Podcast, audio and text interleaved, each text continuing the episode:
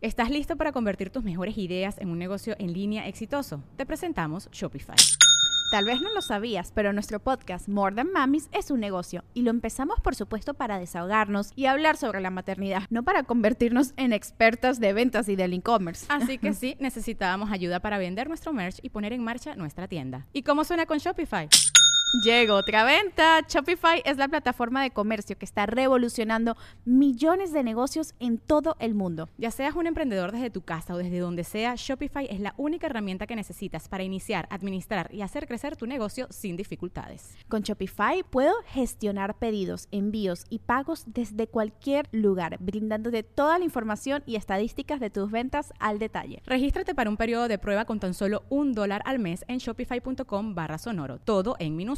Ve a shopify.com barra sonoro para llevar tu negocio al siguiente nivel. Shopify.com barra sonoro. If you're struggling to lose weight, you've probably heard about weight loss medications like Wigovi or Zepbound, and you might be wondering if they're right for you. Meet PlushCare, a leading telehealth provider with doctors who are there for you day and night to partner with you in your weight loss journey. If you qualify, they can safely prescribe you medication from the comfort of your own home. To get started, visit plushcare.com slash weight loss. That's plushcare.com slash weight loss. Plushcare.com slash weight loss. Las opiniones expresadas en este espacio son exclusiva responsabilidad de quien la emite.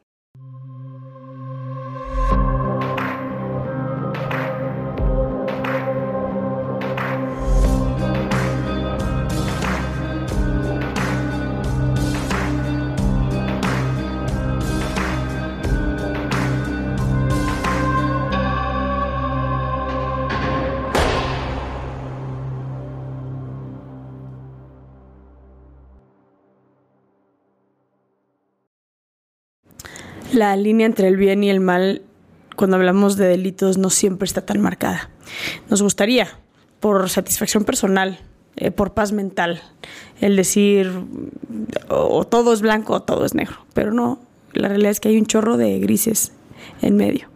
Y estaban a punto de escuchar un capítulo fuertísimo, porque siempre escuchar la historia de una mamá que mata a su hijo es si no es que la cosa más dolorosa de las cosas más dolorosas. Pero cuando lo mezclamos con temas de salud mental, no se vuelve tan fácil de juzgar o no se vuelve tan fácil de determinar la maldad en una persona que fue capaz de hacer lo que hizo, pero que no necesariamente es una mala persona como tal. Entonces, los invito y las invito a que busquemos esos grises sin justificar el delito pero sí busquemos esos grises y una vez más reiterar la importancia que tiene que volteemos a ver temas de salud mental y lo importante que es que dentro de el juzgar un delito las autoridades, las autoridades correspondientes tengan todo el conocimiento para llevar a cabo una sentencia y una investigación justa. A ver qué opinan. Los dejo con Alexia. Bienvenidas, bienvenidos a un capítulo más de penitencia. Este espacio que llevamos micrófonos a la cárcel, escuchamos historias, escuchamos historias más allá del delito. Hola, Alexia. Hola. ¿Cómo estás? Mm, pues es difícil decir bien, pero estamos lo mejor que se puede. Estamos platicando el día a unas horas de que te vas a ir a tu sentencia. Bueno, a ver si te sentencian con una eh, condena eh, absolutoria, o condenatoria. O condenatoria, exactamente. ¿Pero crees que te van a condenar?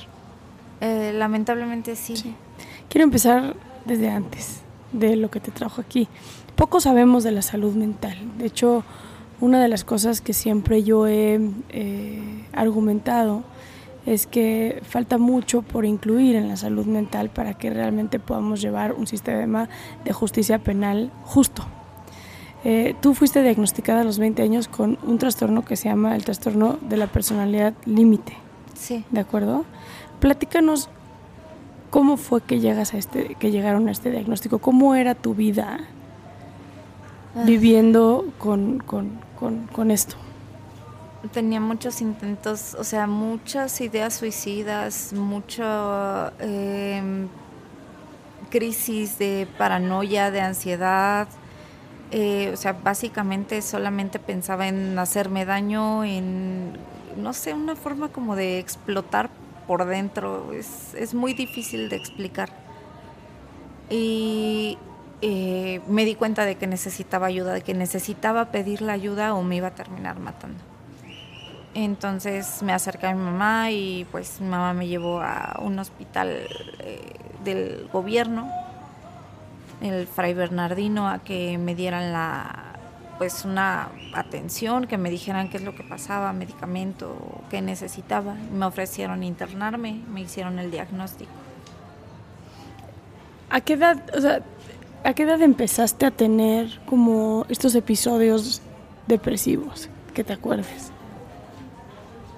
Conscientemente la primera vez que yo recuerdo haber pensado en que necesitaba morir, tenía yo 7, 8 años.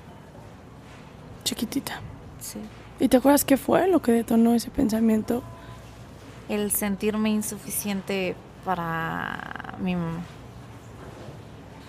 Eh, que no importaba qué tanto hiciera para, pues sí, que, que me creyera, para, para que me valorara, para que me quisiera, no importaba que no lo iba a lograr. Pero estabas muy chiquita para un pensamiento así. ¿Cómo fue crecer sin saber que tenías ese trastorno? Muy difícil.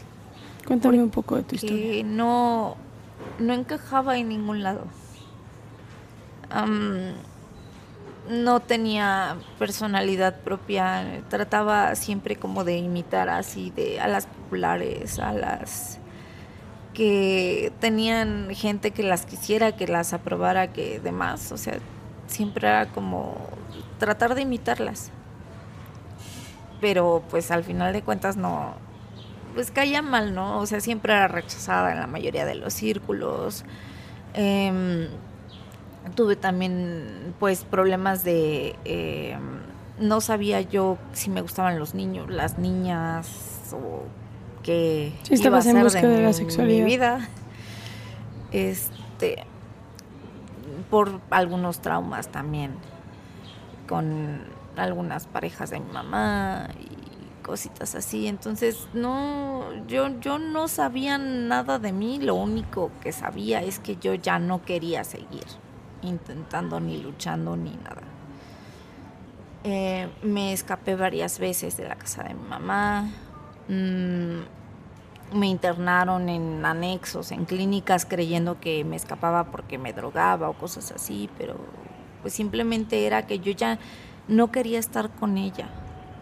Yo ya no, pero no me daba cuenta de que el problema estaba también pues dentro de mí, no, no era, o sea, sí me había afectado, pero pues ya dependía de mí hasta dónde me debía seguir afectando después. ¿Qué es lo que estaba pasando externamente que puedes reconocer que te estaba afectando del exterior? Mm, golpes, gritos, el que me menospreciaran siempre, que me dijeran, estás muy tonta, este, eres una pendeja, eres, este, o sea, la palabra loca, estás loca, estás enferma tú no puedes, tú no vas a, o sea, todo, todos esas palabras de no, no, no, no, no, no. ¿Y era una sensación constante o era por episodios? Constante. O sea, esa sensación de inseguridad, de depresión, Sí. de no querer seguir, como le dices tú. Sí, de inseguridad ahorita que lo dices, yo me acuerdo que hubo un tiempo en el que incluso llegar a comprar un boleto a la taquilla del metro me producía ansiedad. O sea, n- era un miedo de qué tal si lo pido mal y qué tal si me voy sin recoger el cambio y qué tal si no sé hacerlo. De insuficiencia. Sí. En, en- antes, a los 20 años más o menos, fuiste al San, Fa- al Bernardino. Sí. ¿Antes tuviste algún acercamiento con algún psicólogo que te orientara en Sí. lo que tuvieras? Sí, a los 15 años, que fue cuando empecé a escaparme de la casa de mi mamá, me, me llevaron pues con varios, varios psicólogos de ahí del gobierno, de las mismas instituciones gubernamentales, y recomendaron que me llevaran con un psiquiatra, pero pues nunca me, nunca me quisieron llevar. ¿Por qué? No sé. Mi mamá, no, que es la que pues siempre ha tenido mi tutela, no, nunca me quiso llevar. ¿Tienes hermanos? Dos medios hermanos. ¿Por parte de tu mamá o tu papá? Mamá. Ok. ¿Y creciste con ellos? No, esporádicamente los veía. Es que nos llevamos por muchos años, son Ok. 18 y 19 años de diferencia. Son más grandes. Sí. A los 20 años te diagnostican con personalidad límite, trastorno límite de la personalidad. ¿Qué fue que te dieran ese diagnóstico para ti? ¿Fue un alivio? Este, te, te hizo sentido? ¿Te ayudó a decir, ok, no, no estoy loca, tengo una condición mental? ¿O no, no fue tan consciente? Más que eso, no, no fue tan consciente, pero más que eso es, tengo una esperanza, porque ahora voy a poder saber cómo tratarme. Yo ya no quiero estar así y, y ya tengo, voy a saber o van a saber cómo tratarme. ¿Y te medicaron? Sí. ¿Y te sentiste mejor? Al inicio no, fue, o sea, fue como un conjunto de la psicoterapia y el medicamento. El medicamento por sí solo yo creo que no, no es una cura. O sea, es una ayuda para mantenerte estable emocionalmente de cierta forma. Ok. ¿Viste un cambio en tu vida después del diagnóstico? Sí, definitivamente. ¿Cómo empezó a cambiar tu vida? Mm, empecé a poner atención en eh, esas pequeñas señales que hay antes de una crisis para poder prevenirlas o para poder pedir ayuda antes de tener la, una crisis fuerte. Aprendí a, a conocerme, a conocer mi enfermedad, a saber que eh, las cosas que hacía no es porque estuviera loca, no es porque quisiera llamar la atención, no, no, sino que no, o sea, no era de forma intencional. ¿Cuáles sean, porque pienso en las mujeres que nos podrían estar escuchando, cuáles son esos momentos previos a las crisis? ¿Cuáles son esas características que Mm, puedes detectar? Ah, Bien, en mi caso es, empiezo con ansiedad, mucha ansiedad. Este, a veces delirios de persecución que siento o siento que me están observando. Este, inse- las inseguridades. ¿Puedes determinar que son, están en tu cabeza o las sientes genuinamente real? Mm, ¿Hay esa O sea, diferencia? es que sí se, se, se puede diferenciar, pero es como tengo que de verdad poner atención o en mi caso tengo por lo menos una persona que sea plenamente de mi confianza a la que yo me acerque y le diga, oye, están hablando tal y tal persona entre ellas, pero yo estoy sintiendo que me están volteando a ver y que están hablando de mí y que o que me están siguiendo. ¿Es cierto o no es cierto? Porque a veces sí no lo puedo diferenciar, a veces sí me traiciona mucho la, la mente y necesito de esa otra opinión externa. Es encontrar una persona cerca de ti segura. ¿La Sí. tienes aquí en la cárcel? Sí. Eh, curiosamente, ah, lo que hace rato comentaba que allá afuera siempre era como excluida y no, no tenía ningún sentido de pertenencia, aquí vine a conocer la amistad. A ver, platícame eso. Ah, pues fue muy extraño. porque igual que todas al inicio es que te hacen la vida imposible y lo más que se te pueda humillar y demás, pero eh, hay actividades de la escuela y otras cosas. Entre ellas está el ajedrez. Una vez a la semana traían un tablero de ajedrez, o no traía el área educativa un tablero de ajedrez, y me puse a jugar. Y con la chica que me puse a jugar, también es de mi celda. Y de ahí empezamos a platicar, a tratarnos, y llevamos casi el año o el año en lo que ahorita nos bueno, yo la considero como mi hermana. Y hemos estado juntas en todo, en todo, en todo, en todo. Es la primera vez que conoces una amistad. Sí. Qué irónico, ¿no? Que en la cárcel hayas venido a conocer esa... ¿Qué...? Ahorita quiero que entremos a tu caso. Sé que estás aquí por un episodio psicótico, pero si pudieses volver a reescribir tu historia, con la enfermedad que tienes, ¿qué tuvo que haber sido distinto para que tú pudieses vivir con, con personas límite eh, sin que tu historia haya terminado como, como esto? ¿Se puede? Se puede. Se puede, sí, pidiendo, saliendo de los entornos que sabemos o que sé que son dañinos para mí alejándome de las personas y entornos que sé que son dañinos para mí, pidiendo ayuda, algo que al final no hice. ¿Hubieras podido pedir ayuda a tiempo?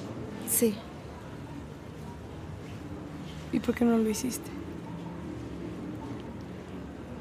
Porque quería morir. ¿Qué pasó? Empecé a tener muchos problemas de todo. Salud, económicos, eh, con mi pareja, eh, con mi mamá, otra vez, porque mi mamá estaba del lado de mi pareja, que mi pareja era, pues, muy violento, no físicamente que me golpeara, pero sí de revisarme el teléfono, de seguirme, espiarme, o sea, ese tipo de cosas, reclamos cuando no había nada que reclamar. Y mamá dándole la razón a él porque él era hombre y él yo no tenía derecho a hablar con nadie más que fuera un varón más que él. Eh, yo ya con problemas de salud estaba yo en cama todo el tiempo había perdido mi empleo. ¿dónde estabas trabajando? en un neto. Ok ¿y qué tipo de problemas de salud tenías? Eh, tuve un accidente de trabajo que no pude comprobar que fuera de trabajo, eh, donde me salió una hernia discal y no podía caminar en aquel entonces. Bueno, sí podía, pero me producía mucho dolor y estaba por eh, recibir atención para hacer una, hacerme una cirugía de columna. Ok. Eh, acababa de perder un bebé, meses antes. Eh, ¿De cuántas semanas? Semanas, tenía siete semanas de embarazo. Ok. ¿La primera vez que te embarazabas? Segunda. La segunda. La primera también la... La primera fue mi... Tu hijo. Mi hijo. Y la segunda con tu pareja en, en ese momento. Sí. Que me pidió que abortara y me... Pues fui con un médico a la Ciudad de México a que me dijera qué medicamentos tenía que tomarme y todo. ¿Tú querías abortar? No. No, yo quería tener a mi hijo. ¿Por qué lo hice? Por respetar y apoyar su decisión de, del que era mi pareja. Qué duro. ¿Él por qué no quería? Porque creyó que no tendría la solvencia económica suficiente para mantenernos a mí, a mi hijo y al bebé que venía. Ha de haber sido un súper impacto para ti eso. No podía dejar de llorar. Eh, no quería que él me tocara, no quería hablar con él, estaba muy molesta, pero al mismo tiempo decía, o sea, pensaba que tampoco podía dejarlo ir o dejar ir la relación porque pues ahora él tenía la obligación de estar conmigo por lo que yo había hecho por él. Se volvió algo muy enfermo. De alguna manera te garantizaba que emocionalmente se iba a quedar contigo, que la debía, técnicamente. En teoría yo creía eso. Pero las cosas empeoraban y empeoraban y empeoraban hasta que él decidió pedirme un tiempo tres meses antes de que yo llegara aquí. Eh, acusándome de que yo ya no era la misma. Estabas muy deprimida. Sí. Yo ya no salía de la cama, el que... Bueno, los que me atendían eran mi mamá y mi hijo. Mi hijo tenía cinco años en ese entonces. Y me acuerdo que él era el que me llevaba normalmente el desayuno a la cama. Que un sándwich, un cereal, cositas así. Tú chiquito. ¿Iba a la escuela? Sí. Estaba en kinder. Y iba dos veces a la semana a natación. Ok. ¿Te gustaba ser mamá? Era todo para mí. Lo amaba. Para mí, el que él llegara a mi vida lo cambió absolutamente todo. Una vez que llegó él a mi vida, yo dejé de tomar medicamento psiquiátrico, dejé de, de ir a mis consultas como por cuatro años. Yo no me atendí para nada y realmente no lo necesitaba hasta que empezaron otra vez los problemas fue como volví a tomar el medicamento, volví a pedir este, consultas psicológicas y psiquiatras. Pero antes de eso, con él lo tenía todo. El amor de la madre es durísimo. Voy a ser un poco burda con, con esta pregunta, pero mm, aún explicando este amor tan profundo decides tomar tu vida. Sí. ¿Cómo se pondera eso? ¿Qué tan fuerte es el dolor?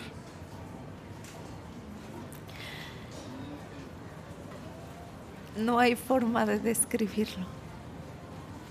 Se fue mi vida entera.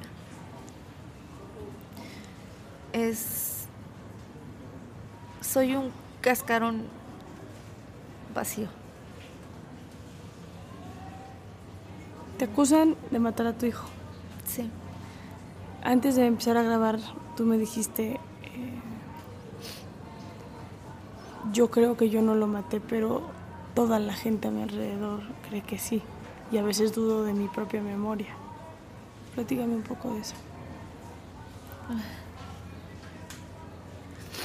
Pues es es un tema muy, muy duro que de hecho es la primera vez que, que lo hablo así tan, tan abiertamente. Porque yo el día que sucedieron las cosas me me tomé 36 clonazepanes, intentando ver si con eso perdía yo la vida. Cuando escuché un golpe, me desperté y mi hijo se había caído, se había pegado en, en la frente. Me levanto, lo reviso y según yo no vi ningún síntoma de alarma, pero pues, ¿qué podía haber yo con tanto medicamento encima? Y lo vuelvo a acostar a dormir creyendo que no tenía absolutamente nada, que había sido un golpe cualquiera. Cuando vuelvo a despertar, mi hijo ya no respiraba. Ya estaba rígido y lo primero que hice fue intentar suicidarme. Eh, pero pues, pues eso es de lo que yo me acuerdo. Sí, sí.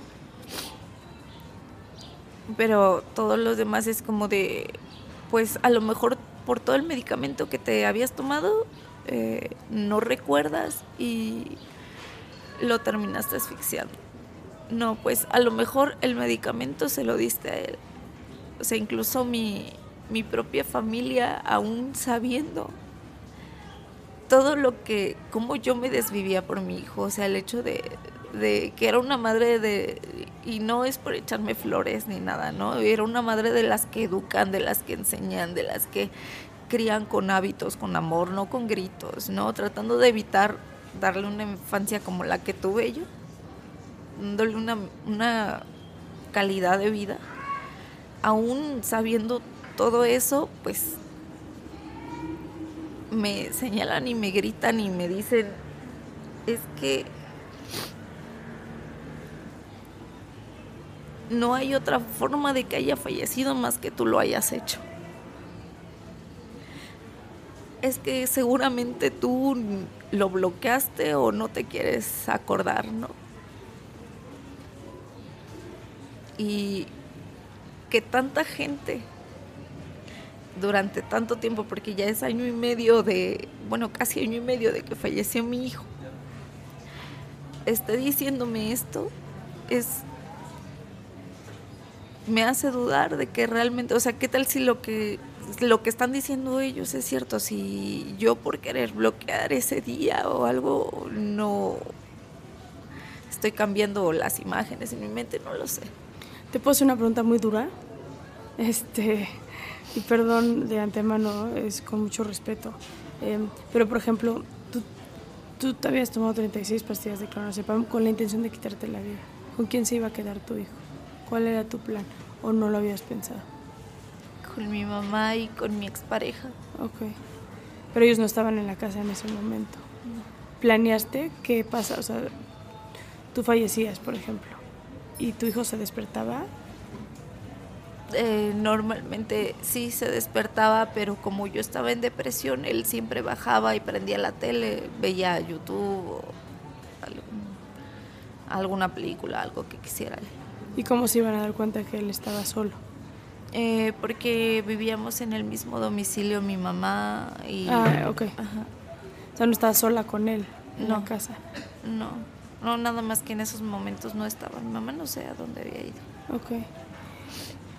Y entonces te das cuenta y es cuando tú tratas de quitarte la vida Con una navaja. con una navaja. O sea, no funcionó el clonazepam y entonces te cortas. ¿En qué momento entran las autoridades? Mm, como dos horas después, dos horas después llega primero mi mamá y me ve sangrando en la cama y llama a una ambulancia. La ambulancia llega junto con la patrulla y pues me suben a para llevar trasladarme a un hospital. Del hospital únicamente me cosieron y me llevaron al MP. Ese Ya- mismo día. ese mismo día. Y dos días después llegué a la cárcel. A ver, la historia que tú tienes es lo que tú te acuerdas. La, teoría, la teoría, digamos, del expediente o de la familia que te rodea, que tiene una historia distinta, ¿cuál es? Que mm, yo le di pastillas a mi hijo para y pues obviamente con el golpe pues ya no pudo reaccionar y yo solamente lo volví a acostar. Ok. Las mismas pastillas que te habías tomado tú. Cabe- Eso es la versión de la familia, ¿no? Que probablemente si no se las di yo, que él las haya tomado y yo no me di cuenta. En el- la autopsia que le hacen a tu hijo, sí tenía las... No, no hay medicamento. No hay medicamento en su cuerpo. No. La autopsia dice que fue asfixia mecánica, pero sin ninguna sin ningún sin ninguna prueba de ello, o sea, no hay lesión de asfixia, o sea, no hay marcas de asfixia, no hay nada. Pero según la causa de muerte fue asfixia mecánica. ¿Cómo se supone que si no hay marcas existió esa asfixia? Así lo pone el MP. ¿Y en las audiencias cómo se, ha, cómo se han llevado a cabo para, para vincularte a ti? Pues no ha habido quien me señale, más que la primera oficial de respuesta que, por cierto, cuando estuve en el hospital me mintió y me dijo que mi hijo estaba bien, que si yo me calmaba me iba a dejar ir a verlo. ¿Por qué te dijo eso? Porque yo me desataba, me desataba de los pies y de las manos porque quería, quería estar con el cuerpo de mi hijo y que ella ya no quería que me estuviera retorciendo, entonces pues me dijo que mi hijo estaba bien, que si yo me tranquilizaba me iba a dejar ir a verlo. Fuerte. Tiene que haber una parte acusadora, puntualmente. No la hay, pero el MP dice que sí. Fabricó una declaración de mi mamá, donde supuestamente mi mamá dice que cuando ella llega al domicilio me ve sosteniendo una almohada sobre la cara de mi hijo. ¿Y tu mamá ratificó esa declaración? Cuando la mandan a declarar, mis abogados le dicen que ella llegó al domicilio, pero lo único que hizo fue llamar a la ambulancia, de ahí se bajó al patio y no volvió a subir para nada, ni habló con ningún oficial para nada. Eso es lo que le dicen los abogados que ella diga. Aunque en realidad lo que pasó es que pues sí se quedó conmigo y en el MP, el MP le dijo a mi mamá que dijera esta parte de, señora, usted tiene que decir que vio a su hija matando al niño. Y mi mamá así varias veces le dijo, yo no voy a decir eso porque yo no vi que mi hija lo matara. Yo no vi que mi hija lo hiciera. Y el MP se aferraba y se aferraba y se aferraba. Lo malo es que al final uno nunca, uno nunca está preparado para esto y como para agarrar y leer toda la declaración. No sabe en qué momento la firmó, no sabe, nunca la había leído hasta apenas hace una semana que mis abogados se la pudieron enseñar.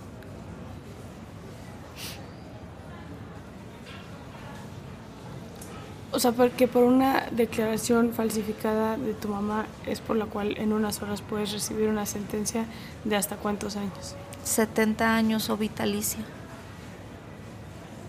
¿Y la mínima? 40.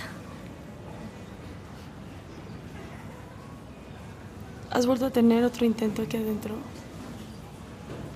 Sí. Y todos los días lo pienso. Pero me detiene saber el dolor que es como madre o padre perder un hijo. Y pues no quiero que mis padres lo vivan. Ya están grandes. De primera mano lo tuviste. Sí. ¿Qué teoría de lo que pasó ese día es la que más sentido te hace? Sabiendo que no estabas en conciencia de lo que has escuchado. Por ejemplo, tu mamá, ¿qué dice que pasó? Mi mamá dice que como dejé el medicamento muy a la mano, eh, probablemente mi hijo lo tomó y pues yo no me di cuenta y al dejárselo yo a la mano pues le provoqué la muerte, ¿no? Pero tu mamá sabiendo que en la autopsia no viene el medicamento en tu hijo. Sí. Sabiéndolo. Te tengo que hacer una pregunta. Alexia, ¿sientes que mereces estar en la cárcel? ¿Tú? No. Sé que... Sé que al final de cuentas mi hijo falleció y estaba a mi cargo. Pero creo que ya es bastante duro el castigo del dolor que se siente como para todavía estar aquí y todo lo que se vive día a día a día. No creo que, que sea justo.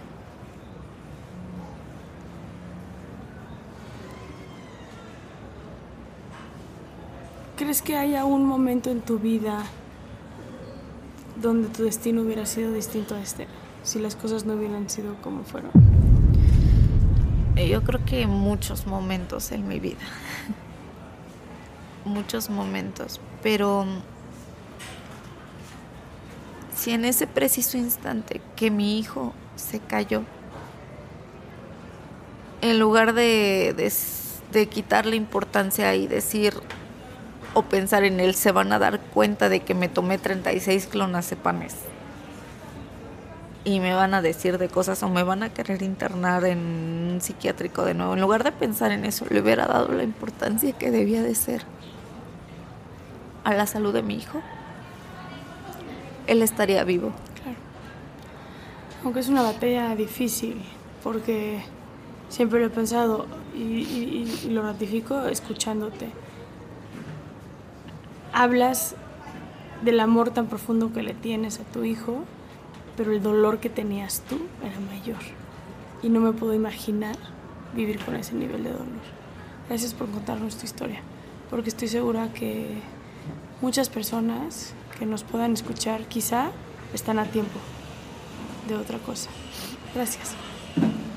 Por nada.